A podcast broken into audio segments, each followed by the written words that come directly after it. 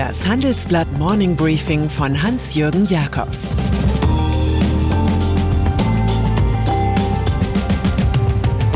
Guten Morgen allerseits. Heute ist Donnerstag, der 9. Januar. Und das sind heute unsere Themen. Donald Trumps Friedensangebot. Die Enthüllungen der Ursula von der Leyen und ein Riss geht durch die Royals. Donald Trumps Antwort auf die iranischen Raketenangriffe im Irak wird als ein Bonmot gehandelt. All is well. Die Aussage ähnelt in ihrer Schlichtheit dem langjährigen Standardspruch der TV-Moderatorin Nina Ruge in ihrer prominenten Show. Alles wird gut. Doch genau das ist ja noch die Frage.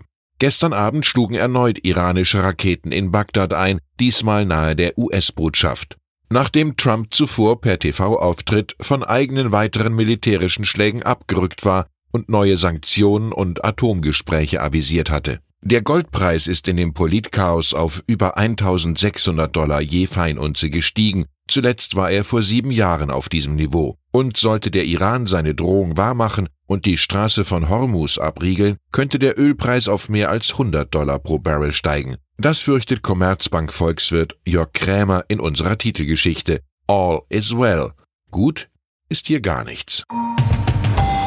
Nach dem Crash des Boeing-Jets der Ukraine International Airlines kurz nach dem Start in Teheran mit 176 Toten drohen nun größere diplomatische Verwicklungen. Die iranischen Behörden schließen aus, den Flugschreiber herauszurücken, weder an den Hersteller noch an die US-Aufsichtsbehörde. 82 Iraner, 63 Kanadier und 11 Ukrainer waren unter den Toten. Deren Schicksal wollen nun vor allem die Regierungen in Kanada und der Ukraine aufgeklärt haben. So wird noch ein wenig weiter gerätselt werden, ob ein technischer Defekt schuld war oder aber ob das Flugzeug von einer gegen Amerikaner gerichteten iranischen Rakete getroffen wurde. Amateurvideos zeigen, wie die Maschine schon in der Luft in Flammen stand. Ein freundliches, offenbar aber unergiebiges Kamingespräch hat EU-Kommissionschefin Ursula von der Leyen in London mit Lokalmatador Boris Johnson geführt. Der britische Premier bestand dabei darauf, dass sein Land bis Jahresende raus aus der EU sei. Das sei er seinen Wählern schuldig. Der deutsche Gast ist da skeptisch, ohne eine Verlängerung der Übergangsperiode über 2020 hinaus sei, Zitat, nicht zu erwarten, dass wir uns auf jeden Aspekt der neuen Partnerschaft einigen. Bei von der Leyens London-Trip war am aufschlussreichsten, was sie an ihrer ehemaligen Alma Mater, der London School of Economics, über ihr wildes Studienjahr 1978 von sich gab. Sie habe sich damals wirklich in London und das Land verliebt, ihre Zeit jedoch eher in den Bars von Soho und den Plattenläden von Camden als in der Bibliothek verbracht. Das sagt die Frau, die damals aus Sicherheitsgründen Rose Latson hieß und am liebsten den Buzzcocks lauschte. Die Punkband hatte Titel wie Orgasm Addict oder Ever Fallen in Love auf Lager. Einen besonderen Cracksit, einen Abschied von Englands Crown, nehmen Prince Harry und Herzogin Meghan vor. Sie schockten das Königshaus mit dem Entschluss, die erste Reihe der Royals zu verlassen. Wir wollen als ranghohe Mitglieder der Königsfamilie zurücktreten und arbeiten, um finanziell unabhängig zu werden, teilten sie mit. Offenbar haben die beiden den aggressiven Boulevardjournalismus genauso satt wie die innerfamiliären Nickeligkeiten etwa mit Harrys älterem Bruder William und dessen Frau Kate. Das Craxit-Paar will nun einige Zeit in Nordamerika verbringen. Man wolle eine neue, fortschrittliche Rolle einnehmen, jedoch Queen Elizabeth II. weiterhin voll unterstützen. Deren Sprecherin wiederum redet von komplizierten Fragen, die zu regeln es Zeit braucht. Wenn wir schon bei Punk sind, können wir die Sex Pistols zitieren. God save the Queen, cause tourists are money.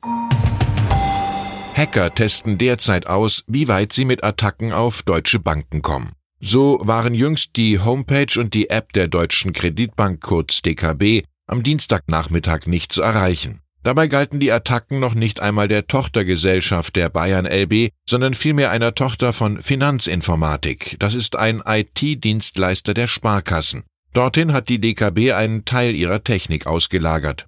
In einer zunehmend vernetzten und digitalisierten Wirtschaft entwickeln sich Cyberrisiken zu einer immer größeren und potenziell existenziellen Gefahr, urteilt Max Weber, Partner des EY Beratungskonzerns. Auch der Devisenhändler TravelX ist lahmgelegt worden. Die Aktionäre der Mutterfirma Finn Abler kommentieren das mit 20% Kursverlust. Viele, die ihrer Zeit voraus waren, mussten auf selbige in sehr unbequemen Quartieren warten. Das fand einmal der Schriftsteller Stanislav Jerzy. Manchmal gibt es jedoch auch Preise auf offener Bühne, so wie bei den Energy Awards, die wir vom Handelsblatt seit sieben Jahren vergeben. Am Abend des 20. Januar werden wir in Berlin die aktuellen Gewinner in den vier Kategorien Industrie, Mobilität, Smart City und Start-up auszeichnen. Wenn Sie mit mir die zwölf Fortschrittstreiber auf einer außergewöhnlichen Gala erleben wollen, schreiben Sie mir bitte eine E-Mail an jakobs at morningbriefing.de. Ich konnte einige Karten zurücklegen.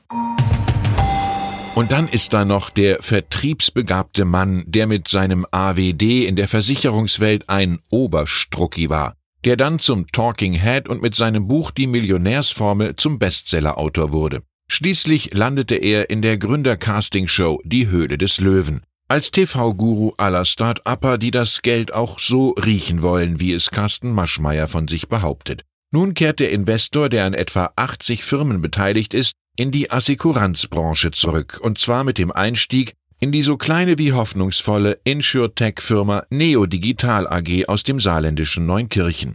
Maschmeyer schwärmt uns gegenüber vom Highlight und vom Partner Deutsche Rückversicherung, naturgemäß auch von der eigenen Selbsterfindung. Aus dem einstigen Kunden Maschmeyer wird nun der Online-Karsten. Ich wünsche Ihnen einen Tag mit Handlungen und Wandlungen und dass Sie schöne Worte dazu finden. Es grüßt Sie herzlich Ihr Hans-Jürgen Jakobs.